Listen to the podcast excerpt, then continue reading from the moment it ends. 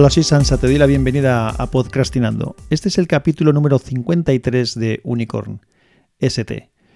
En este capítulo te voy a hablar de mi teléfono actual, del Galaxy Note 8. Pero como siempre me gusta hacer un poco de recapitulación. Recuerdo que la primera vez que vi y toqué un Samsung Galaxy S8 me pareció un teléfono precioso y espectacular. Eh, esa pantalla infinita, que la llamaban pantalla infinita, que se curva por los laterales, las esquinas mm, del teléfono muy redondeadas, la verdad es que me parecía un teléfono muy bonito. Y tenía ganas de ver cómo sería el Note 8 que iban a sacar pues, en breve después de la presentación del S8. Finalmente se lanzó en septiembre de 2017. Resultó también ser un teléfono muy bonito, pero no tanto como el S8 desde mi punto de vista, porque es más rectangular. Pero sí que mantenía esa pantalla infinita con los bordes laterales con el cristal curvado que parece que, la, que la, pantalla se va hacia, hacia afuera del teléfono y que, si pones una fotografía, la fotografía se, llega hasta el borde. ¿no? Bastante después, porque ya digo que esto se lanzó en septiembre de 2017, si mis datos no están mal, en el 6 de mayo de 2018 yo compré mi teléfono personal actual, que como he dicho al principio, es un Galaxy Note 8 hace prácticamente ahora unos cuatro años. La misión del Note 8 era sustituir a un Samsung Galaxy Note 3 que compré en 2014 a mi compañero de WinTablet RFOG. Por cierto, justamente cuando le compré el teléfono ese fue cuando nos desvirtualizamos. Así que a mis brazos, Rafa, perfectamente. Él sabe de qué va el rollo este y los, si hay alguno que es aficionado a Asterix también lo sabrá. Desde el Note, o sea que el Note 3, como te he dicho que es de 2014, lo tuve también unos cuatro años antes de que llegara el Note 8. Ese Note 3 lo disfruté, Note, Note, como quieras llamarlo. Lo disfruté mucho. Es un teléfono muy bueno. Le saqué todo el partido que pude al tema del lápiz. Compré un dock multimedia para conectarlo al monitor. Bueno, el dock multimedia era un pequeño, una pequeña docking station para pensar estaba pensada para el, el Galaxy S de la generación del 3, debería ser el S3, me imagino, o el S4, no, el S3 debía ser, pero era compatible con el Note 3. Entonces tenía, tiene, porque aún la tengo, dos puertos, tres puertos USB, una salida HDMI, una salida de jack y luego una entrada de mini USB que es por donde se hace micro USB, que es por donde se carga, tiene la carga. Al conectarlo, pues podías utilizarlo pues como un escritorio, si lo conectabas a un monitor o a una televisión, le metías un USB, te lo leía, o le metías un, por un USB un teclado, un ratón o lo que quisieras. Una cosa bastante práctica que utilicé bastantes veces. No es lo mismo que el actual modo DeX que tiene Samsung porque aunque te permitía trabajar con el equipo conectado a un monitor externo, no escalaba las aplicaciones, las aplicaciones salían en un formato grande, pero ya se podían hacer cositas. De hecho, el Note 3 aún lo tengo en funcionamiento, lo utilizo actualmente como reproductor multimedia de música. Durante un tiempo lo he tenido además conectado a ese dock que te acabo de mencionar y conectado al equipo de música de la televisión, pero eso es otra historia que ya contaré y completaré en otro momento. Lo que sí que me quedó claro, lo que tenía muy claro, es que cuando sustituyera ese Galaxy Note 3, lo haría por otro Note o otro tipo de teléfono que tuviera lápiz. Cuando llegó el momento, el Note que había era el 8. Como he dicho antes, 2017 lo sacaron. Pero una de las cosas que, estrenó el Note 8 era un formato de pantalla con relación 2.1. Si te resulta raro eso de 2.1, puedo decir 18 novenos, que es como se le llamó, pero vamos, 18 novenos son una relación de 2.1, es decir, que son dos pantallas iguales, cuadradas, una encima de la otra. No sé por qué le llaman 18 novenos, es 2.1, suelen las fracciones estas se suelen reducir. En fin, esto ya es pijería. Yo la voy a llamar, bueno, da igual, ya no sé cómo la llamaré, pero bien, 2-1. A mí ese tipo de formato no me convencía porque es, es muy alargado, o me parecía muy alargado. Yo estaba acostumbrado al formato 16.9, que era el que tenían habitualmente los teléfonos, y que tenía el Note 3, un formato 16.9. Que además para un teléfono que tiene lápiz y con el que tomas notas, me parecía un mejor formato que esos nuevos formatos alargados que estaban sacando con los 18 novenos o 2.1. Pero esa relación de pantalla la estaban estrenando prácticamente todos los teléfonos. Entonces habían pocas opciones que no pasaran por ahí. Pero no, había un teléfono que resistía al invasor y era el Huawei Mate 10. Ese Huawei, el Mate 10, mantenía una relación de pantalla de 16 novenos, como en el Note 3. Además tenía una batería que todo el mundo decía que era bastante buena, mejor que la del Note 8. También tenía un modo de conexión a monitor externo parecido al Samsung DeX, que era algo que a mí me interesaba, porque ya te he dicho que yo ya hacía algo similar con el Note 3. Y además, pues bueno, me gustaba. Lo que pasa es que no tenía lápiz. Espera un momento, estoy pensando ahora del tema este del, del Note y todo esto. Asis. Dime, Sansa. ¿No había hablado yo en algún podcast de, de la toma de decisión que estuve ahí, de las dudas que tenía entre el Note 8 y el Huawei Mate 10? Sí, Sansa, lo hiciste en un capítulo de los que tú llamas. De guerrilla, es decir, que no edité yo. Exactamente el capítulo 26 de Unicorn ST que titulaste, Buscando teléfono. Ya decía yo. Gracias, Asis. Pues eso, que dudé, estuve pensando, eh, hablé en el podcast este que acaba de comentar Asis, lo, lo explico todo. Hablé con colegas como Neroncete, que, que había tenido los dos, arroba Maigaitero, que se compró finalmente el Mate 10, y estaba muy contenta con él. Pero al final, eh, después de mm, valorarlo todo, pues decidí comprar el Note 8 entre otras cosas y principalmente por la pantalla AMOLED y por el lápiz. No me arrepiento en, absoluto de la decisión que tomé, luego ahora te iré contando cosas del teléfono. El modelo que tenía yo es el SMN950F, que creo que es el que tiene el procesador, porque este teléfono salió con un procesador Exynos de 8 núcleos, creo, y con un procesador Qualcomm, Snapdragon. Y yo creo que tenía el procesador de Qualcomm con 64 GB de RAM, la pantalla es de 6,3 pulgadas en ese formato 2.1 que te he explicado, 6 GB de RAM y ranura SD, que eso para mí también era un tema importante, que ahora ya es complicado de conseguir, y con mini jack también, que son dos cosas que a mí me gustaban, tanto el hecho de que tenga el mini jack, en el caso del Note 8 está por la parte inferior, como lo de la tarjeta SD. Yo de hecho ahora mismo tengo una tarjeta de 512 gigas eh, metida en el teléfono. También te he hablado de esa seguro en algún momento. Al final me acostumbré a esa relación 2-1 y de hecho si ahora mismo eh, cojo el Note 3, que como te he dicho todavía lo uso para, para tema de música, me parece muy ancho. También me parece muy ligero, porque es mucho más ligero el Note 3 que este Note 8 pero la pantalla del Note 3 me parece pues eh, desaprovechada, con los iconos muy grandes y nada, poco aprovechado. Lo de los laterales, mm, volviendo al Note 8, eso de que tenga los laterales redondeados, o sea, la pantalla se vaya hacia el lateral, queda muy, muy espectacular pero también tiene alguna incomodidad, por ejemplo, si estás utilizando el lápiz y quieres seleccionar algo que va desde el borde, es incómodo porque resbala, pierdes el contacto, pero bueno, lo pongo en horizontal y se acabó el problema cuando tengo que hacer este tipo de cosas. La primera sensación que tuve cuando recibí el teléfono, el Note 8, al cogerlo, es que era un teléfono aparte de espectacular, de muy chulo, muy bonito, es que era un teléfono muy estrecho, o sea, esa sensación de alargado y muy resbaladizo.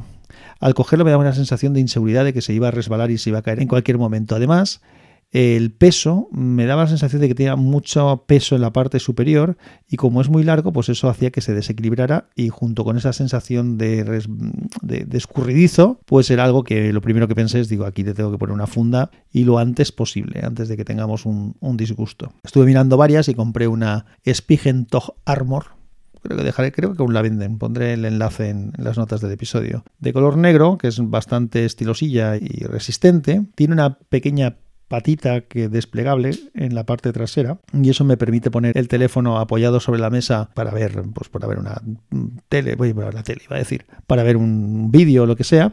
Y además si lo pongo de una manera me queda muy vertical si lo, lo volteo completamente pues me queda un poquito más inclinado. Pero solamente lo puedo hacer en formato horizontal, no me permite hacerlo en formato vertical, pero si es para ver vídeos o cosas de estas, pues el horizontal es el que corresponde. Quitando algún caso excepcional en que he sacado el teléfono de la funda, por acordarme cómo es el teléfono, siempre está ahí en, en esa funda, una cosa que me gustó mucho es que siendo una funda que envuelve el teléfono por la parte trasera y por todos los, bordes, aparte de la pantalla queda libre, eh, claro, los botones que tiene, tiene una especie de botones que cuando tú los pulsas lo que hace es presionar por dentro al botón de verdad. En cambio, el tacto de los botones es excelente. Eso normalmente a veces hay fundas de estas que es como una goma y tú lo que haces es apretar a través de la goma y que esa, presión que haces a través de la goma presione el botón de dentro. Aquí no, aquí la sensación que te das que estás apretando realmente un botón. Y eso me gusta de esta funda. ¿Qué más cosas tenía la funda? Pues que no resbalaba, ya tenía una buena solución, te protege de las caídas. Alguna vez, desgraciadamente, se me ha caído y nunca he tenido ningún problema. Las aperturas de los puertos de conexión son bastante grandes, tanto el puerto micro USB como los huecos que deja para los altavoces, el hueco que deja para poder sacar el lápiz del Note. Incluso el hueco para el conector mini jack es bastante gordo y normalmente no tengo ningún problema con auriculares, salvo si lo conecto a algún cable de estos que tiene la cabeza muy gorda, que no suele ser de auriculares, pero como ya hay veces que conecto esto a los equipos de música, pues algún cable de estos con mini jack gordo, pues, pues me obliga a sacarlo de la funda para poderlo utilizar. Nunca le he puesto protector de pantalla y hasta hace poco, después de estos cuatro años, estaba inmaculada, no tenía ningún problema el Gorilla Glass, que es el, cristal este de protección que tiene, funciona bastante bien y no tenía mayor, mayor problema. Lo que pasa es que en los últimos tiempos sí que em, tiene ya unas marcas, unas rozaduras, no llegan a ser rayajos grandes, pero sí que hay unas marquitas de, de desgaste. Yo no sé si es porque el Gorilla Glass va perdiendo facultades con el paso del tiempo o si simplemente es que, bueno, pues que ha tenido la mala suerte de rozar por alguna cosa dura. En fin, pero no, no lo he tenido hasta ahora. Lo que estoy haciendo es, tengo una funda que utilizaba para el Note 3, que es una funda así tipo calcetín, bastante estilosa, de la marca Adore, Adore June, creo que se llama. Y lo que hago ahora es meter el tel, como, como el, ya te he dicho que el Note 3 era más ancho, pues me permite meter el Note 8 dentro de esa funda con su propia funda Spigen, aunque sea así más gordo. Entonces, pues bueno, lo dejo ahí dentro y la pantalla me queda protegida cuando lo meto en el bolso o en el bolsillo o lo que sea. Es una manera un poco de, proteger que, no se hagan más marcas y más rozaduras. Tengo aquí apuntadas algunas notas que, que fui haciendo desde el principio que tengo el teléfono, de sensaciones que tenía y de cosas para comentar. Una cosa que me gustó mucho, al principio me sigue gustando, de hecho, lógicamente, es que el control de brillo de la pantalla puedes ir a valores muy bajos. Y eso me gusta porque cuando yo leo eh, por la noche, lo he contado también algunas veces, antes de tener el libro electrónico, siempre leía con el teléfono. Con el fondo en negro y unas letras en color verde y lo que hacía es bajar mucho el brillo de pantalla. Como esto es una pantalla Super AMOLED, el negro es negro, no se ve absolutamente nada, y de esa manera podía leer cómodo. Pero claro, el bajar el brillo mucho me ayudaba para que moleste aún menos. Eso lo hacía con una aplicación, Aldico, que era la aplicación que utilizaba para leer, que tenía una opción de bajar bastante el brillo.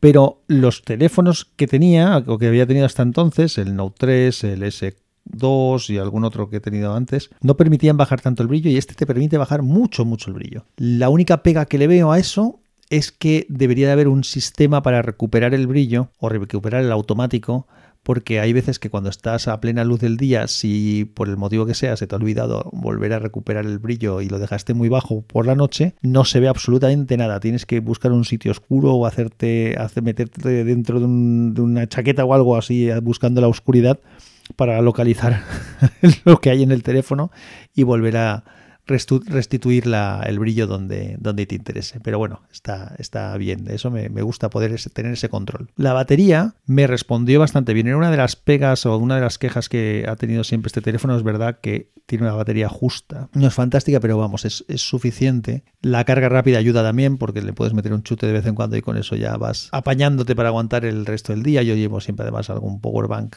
detrás, pero por ejemplo, la carga rápida la tengo deshabilitada por cable. Sí que la mantengo en la carga inalámbrica, que tampoco utilizo demasiado. Mi coche sí que el coche actual mío sí que tiene carga inalámbrica y tenía una base que no he utilizado prácticamente nunca de carga inalámbrica, bastante malilla, pero la batería me aguantaba el día mm, prácticamente sin demasiados problemas, aunque hay días que, por el tipo de uso, que supongo que será por el tipo de uso que le he dicho, pues carga, descarga bastante más rápido. Y a fecha de hoy, después de cuatro años, ya es más complicado que el día lo acabe bien, aunque hay algunos días que si no he estado por la calle, es decir, que el teléfono ha estado con cobertura de wifi todo el día, aunque tenga los datos puestos, pero tiene el wifi, con lo cual no tira tanto de los datos, pues hay días que me aguanta un día y medio. Pero no es muy fiable, o sea, a fecha de hoy alguna carga tienes que hacer porque hay momentos que por la mañana empiezas y cuando vas a desayunar ya te ha bajado un 15, un 20%, o sea que un poquito tocadita y ya está, pero vamos, son cuatro años usándolo todos los días bastante. ¿Qué más cosas también se quejaba bastante la gente del sensor de huellas que este teléfono lo tiene por la parte trasera? Que si le das a la cámara, que si tal. Yo no he tenido ningún problema, ni tengo queja ninguna del sensor de huellas.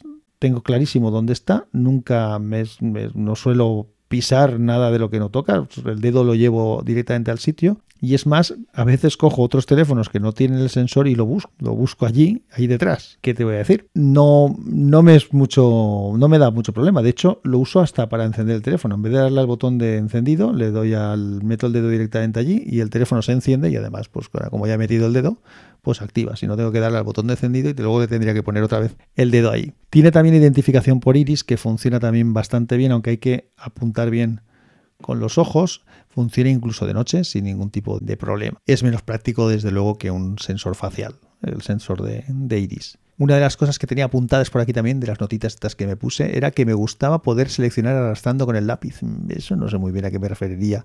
Probablemente me referiría a alguna función de selección con el lápiz de, de, fotos o de alguna cosa que antes no se podría hacer con el Note 3 y que sí que se puede hacer con el Note 8 y eso más que por el teléfono debe ser por el sistema operativo o por la implementación que Samsung ha hecho del sistema. Hablando del lápiz, em, claro, la gente cuando tenemos un Note, pues una de las primeras cosas es, ¿y realmente te merece la pena el lápiz? No es algo que esté usando continuamente, pero para muchas cosas sí que es muy útil. Por ejemplo, una cosa que tenía el Note 8 que no tenía previamente el Note 3, sí que tuvo algún otro modelo de Note que no tuve, es que cuando sacas el lápiz puedes dibujar o a tomar notas a mano sin arrancar ningún programa directamente sobre la pantalla. Eso, para algunos casos de, tener que apuntar algo rápido, está muy bien porque es pues, como disponer de una libreta siempre encima. Yo lo utilizo para tomar notas en muchas ocasiones.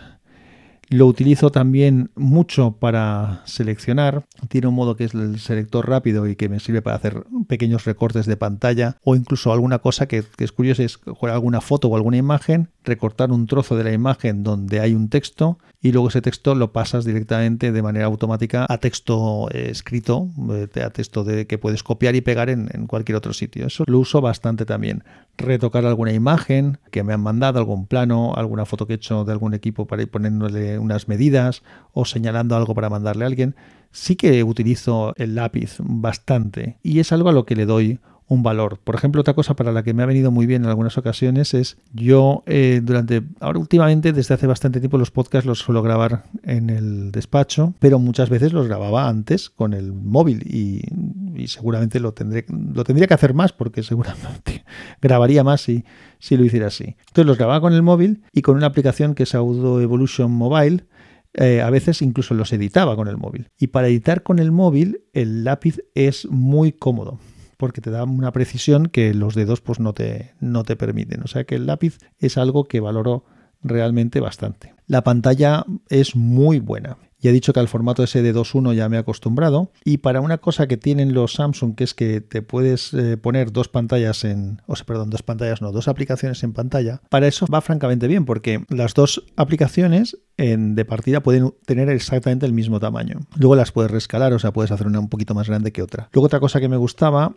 es que, son funciones especiales que tiene, es que podías preseleccionar en una cosa que se llama el modo Edge, que es un acceso deslizando desde el lateral de, bueno, puedes ponerte tú la, ubicación que te interesa. Yo lo tengo desde uno de los laterales del teléfono, desde el derecho, porque solo soy diestro, entonces cojo el teléfono con la mano derecha, entonces con el pulgar desde una altura determinada deslizo y te muestra algunos accesos directos que te interesan y luego podías hacer parejas de aplicaciones que te interesaban. Por ejemplo, una pareja que tenía yo, que le doy ahí y me las pone una encima de la otra automáticamente, era el OneNote, que es donde tomo las notas. Por ejemplo, ahora estoy grabando este podcast y tengo el OneNote abierto en el ordenador y voy mirándolo para seguir un poco el guion. Pues me abría el OneNote y el, el HIQ Recorder, que es el programa de grabación de voz que utilizo para grabar cuando grabo con el teléfono. O, por ejemplo, alguna otra cosa que tenía, pues, eh, pues bueno, hay, varias, varias eh, combinaciones que me, que me, son interesantes y eso, pues bueno, pues es interesante.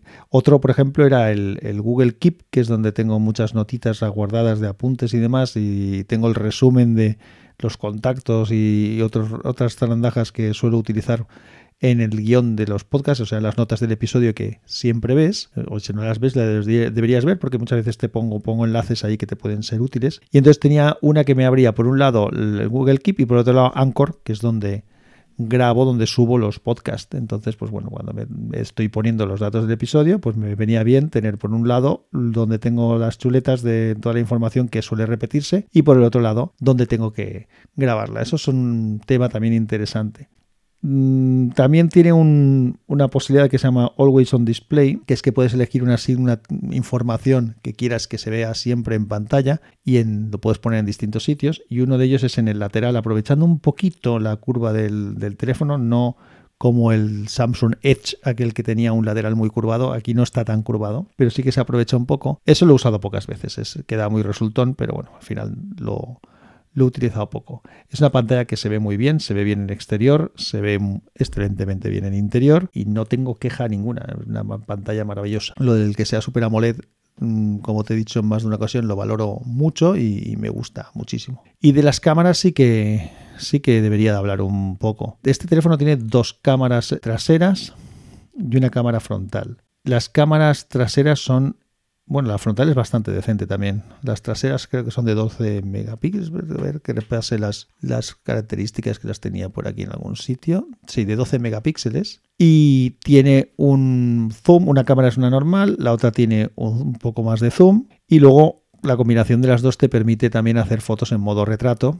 que ahora es una cosa bastante habitual, pero este, pues bueno, en aquel momento mm, era una cosa que estaba de moda cuando salió este teléfono y lo hace muy bien. Hace muy buenas fotos. De hecho, en reuniones familiares la gente me suele pedir que haga fotos yo. Y recuerdo que el teléfono tiene ya cuatro años. Que la gente de mi alrededor mm, ha ido avanzando en sus teléfonos y hay iPhones de última generación y demás y me piden muchas veces que haga yo las fotos. Hace muy buenas fotos. De hecho, este teléfono es el que realmente ha conseguido sustituir definitivamente a la cámara de fotos y por supuestísimo desde hace mucho tiempo a la de vídeo. Yo tengo una cámara de fotos, eh, una Panasonic, una Lumix con, de Panasonic con bastante zoom. Es una de las que llaman tipo bridge, que tiene un no es no, tiene el objetivo intercambiable, el objetivo es fijo, pero tiene bastante zoom. Es una cosa a caballo entre una cámara más profesional y una cámara compacta. Funciona bastante bien, pero mm, los últimos viajes eh, ni me la he llevado, porque es cargar con una cámara más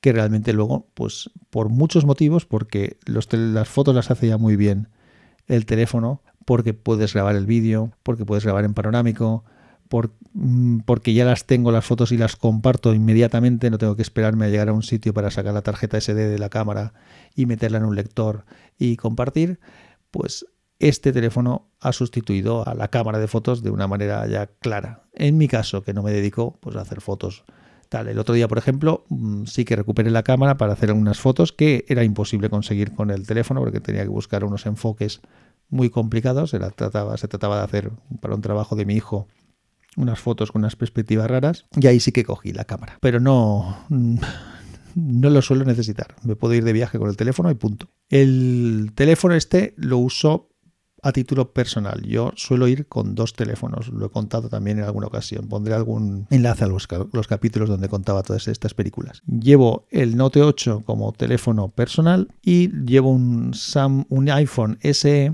de los de primera generación, el que tenía el cuerpo, la carcasa de igual que la de los iPhone 5, muy pequeñito, que es muy cómodo, por eso lo tengo así, que se lo llevo de teléfono del trabajo. Entonces, el iPhone SE es un teléfono que metes en el bolsillo y te enteras de que lo lleva. Cuando me hace falta lo uso y luego para otras cosas el teléfono que me ocupa más espacio pues es el Note 8. Pero aún así hay muchas cosas de trabajo que utilizo el, el Note 8.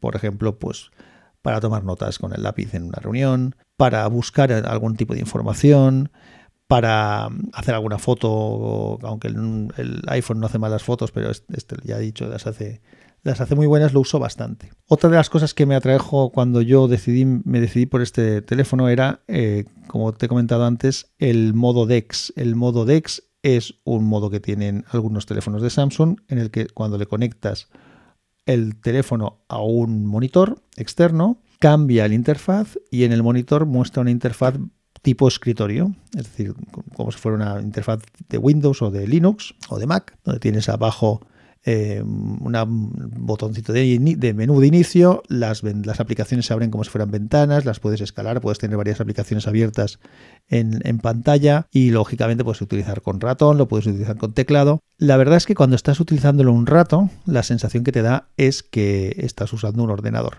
Para utilizar el modo DeX, inicialmente hacía falta una docking, eh, una docking station, un conector especial similar al que te he contado antes que tenía para el Note 3. En el caso este, eh, este conector tiene salida HDMI, creo que tenía también dos o tres puertos USB, el puerto micro USB que le proporciona la carga, no tiene salida de auriculares, ahora te diré que eso tiene sus pegas, y tiene un ventilador interno que nunca lo he oído ponerse en marcha. Teóricamente está hecho por si se calienta mucho el equipo al estar allí conectado. En mi caso jamás ha pasado. Además, ese conector, esa estación de conexión pequeñita, tiene un problema y es que solamente admite el teléfono sin funda. El teléfono con la funda esta Spigen que tengo yo no lo puedo conectar allí porque no cabe. Entonces yo lo que hago es que me compré un cable que es USB-C hembra USB macho.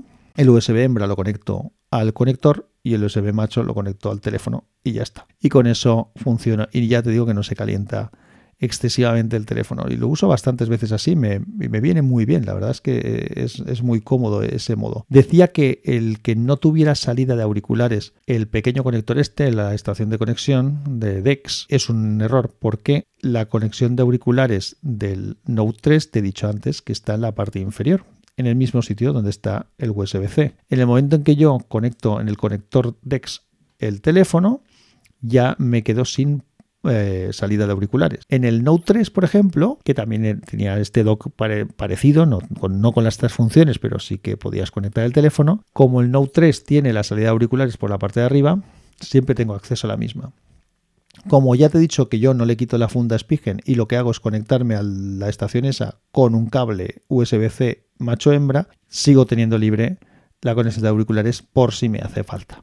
Que normalmente no me hace falta porque cuando lo conecto Ah, de esta manera, pues suelo tener conectada la mesa de mezclas y otras cosas, y entonces ya utilizo el audio por allí. Pero bueno, es un tema que es interesante que sepas. Posteriormente, Samsung entró un poco más en razón y abrió el tema para poder utilizar otro tipo de conectores que no fueran el conector DeX dedicado. Esto para mí es muy cómodo porque con el replicador de puertos que utilizo con mi ordenador del trabajo, si conecto el teléfono, pues normalmente obtengo el modo DeX ya en, el despacho y puedo trabajar sin mayor problema y además el teléfono se carga. Digo que normalmente porque hay veces que va y hay veces que no va. Y no tengo claro exactamente cuál es el motivo. Sí que tengo claro que si lo conecto a su conector eh, oficial, digamos, sí que funciona siempre. Y cuando lo conecto a otros conectores, pues hay veces que funciona y hay veces que no funciona. Si en algún momento tengo otro teléfono que tiene modo DeX, eh, ya observaré si esto también pasa o no pasa. Del modo DEX, tengo por aquí puntadas cosas, pero antes de contarte, yo creo que el modo DEX es algo que merece la pena eh, un capítulo específico para contar más experiencias con él. Aunque ya te he contado un poquito un resumen, pero creo que merece la pena dedicarle un poquito de tiempo y de protagonismo. Así que no voy a seguir contando cosas del DEX, simplemente que te cuento que es una opción que a mí me parece muy, muy, muy interesante. Yo creo que es el futuro de los móviles. Tenemos procesadores súper capaces en los teléfonos hoy en día y es una lástima que no puedas utilizarlo para todo en el teléfono. Entonces llegar a casa, conectar el teléfono a un replicador y poder trabajar como si fuera un ordenador, conectándote la impresora, la webcam, todo lo que quieras, a mí me parece que sería ideal. De hecho, si no solamente cambiar el formato del, interfaz de usuario a un modo escritorio, sino que además ese modo escritorio, por ejemplo, fuera un Chrome OS o fuera un Linux completo o demás, o con un navegador completo. Con, yo creo que hay, hay, hay, unos puntitos, hay un poquito más que se podría hacer que sería realmente muy, muy, muy interesante que lo hicieran, aunque tal como está, ya es bastante, bastante útil. Lo que está claro es que este teléfono mm, que tengo ahora mismo, el Note 8, es tan bueno y funciona tan bien que es un teléfono que ha conseguido que durante un tiempo muy largo, de varios años, me haya dejado de interesar por estar al día al 100% en el tema de los móviles. A mí me gusta mucho la tecnología y siempre he estado al día de todos los modelos de móvil que hay, de los últimos, de cuál me gustaría tener ahora mismo, que siempre quieres tener uno que no es el que tienes. Pues no, no he tenido esta sensación. De hecho, me he desconectado. Ah, hay generaciones de, de, teléfonos que yo ni, los conozco, ni me entero. Ahora mismo lo he dicho a muchos amigos que me llaman cuando tienen que comprar un teléfono para que les aconseje y tengo que, investigar porque no estoy al día. Y esto es culpa en parte de, de la de otros intereses y demás, pero, pero mucho, mucha culpa la tiene el teléfono. No tengo necesidad de, no he sentido la necesidad en ningún momento de actualizarlo. Antes era algo que siempre, siempre estaba ahí haciéndolo. Entonces, desde hace ya bastantes años, las únicas cosas que me han podido llamar la atención son propuestas que aportan realmente cosas nuevas, como los teléfonos plegables o cosas parecidas, pero en general, lo demás mm, es más de lo mismo y no me aporta mucho más que está haciendo este teléfono, que más cámaras, pero si es que esta ya es muy buena, más pantalla y es que esta ya se ve muy bien. Si pudiera tener un teléfono igual que el mío con una batería que durara tres veces más, pues eso sí que me gustaría, pero eso está complicado. Lo tengo a fecha de hoy con Android 9. No creo que lo actualicen a versiones principales de Android más. Sí que recibe de vez en cuando alguna actualización de seguridad de Android o alguna actualización de, Samsung. Y el caso es que, eh, aunque ya te digo que no he tenido interés, el amigo RFOG vende, al que ya le compré el Note 3 en su momento, vende su Galaxy Z Fold 3 a un precio muy razonable. Y, y, bueno, ya está de camino a casa. Estoy esperándolo. No sé, mm, estoy impaciente para que, para que llegue. El iPhone SE ya lo tengo un poco viejecito y tocaba renovar el teléfono de la empresa. Entonces solicité a la empresa que me dieran uno nuevo, les, planteé por qué línea quería, me dijeron que no, que mejor que me lo comprara yo y que lo metiera en gastos. Así que es lo que he hecho.